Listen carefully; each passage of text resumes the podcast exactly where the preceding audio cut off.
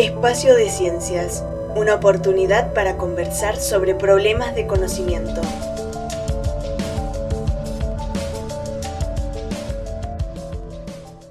Bienvenidos a Espacio de Ciencias Podcast. En este sexto episodio, Juventudes, Prácticas Culturales y Autogestión, el investigador del CONICET Nazareno Bravo, sociólogo y doctor en ciencias sociales, expone la relación de las juventudes con la autogestión cultural y la construcción colectiva a través de las prácticas culturales. Mi nombre es Nazareno Bravo, soy investigador adjunto y estoy trabajando sobre la cuestión de la autogestión cultural en Mendoza como una estrategia de producción artística, social, colaborativa que por distintos motivos queda por fuera de este, tanto de las políticas públicas como de las herramientas que tiene el sector privado.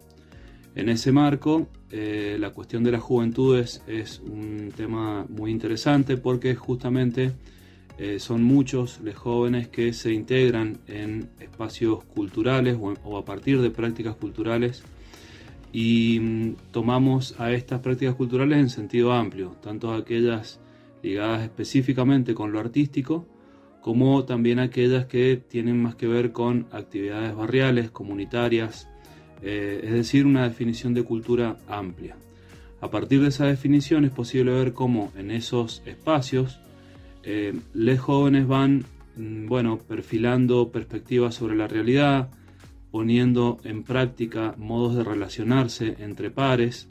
estableciendo distintos tipos de relación con algún tipo de autoridad. Es decir, son experiencias en las que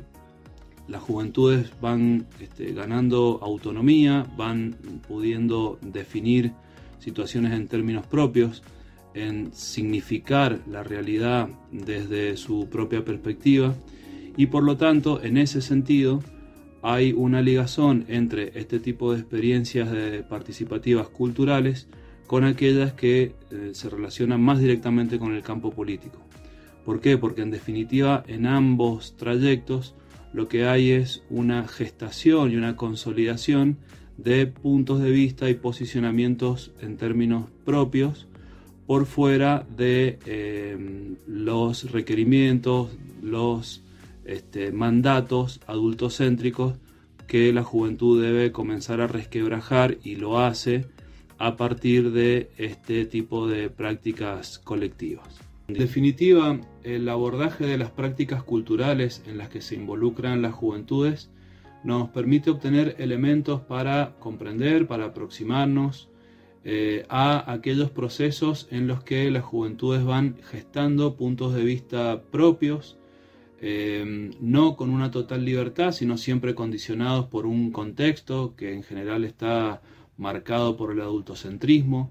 Por lo tanto, deben las juventudes este, gestionar esos puntos de vista propios, muchas veces en tensión con un mundo adulto, con un sistema eh, que invita permanentemente al consumo, a este, valoraciones sobre éxito, riqueza y bienestar que pocas veces se condicen con la realidad que les toca vivir a esos jóvenes. Entonces es interesante ver cómo en esas prácticas culturales aparecen discursos disruptivos, preguntas, maneras de ver este, la situación diferente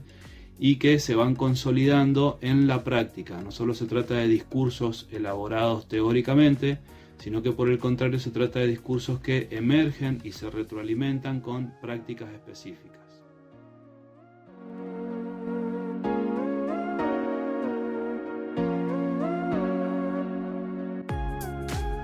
Esto fue Espacio de Ciencia Podcast. No te pierdas el próximo episodio sobre juventudes, movilización de mujeres y feministas.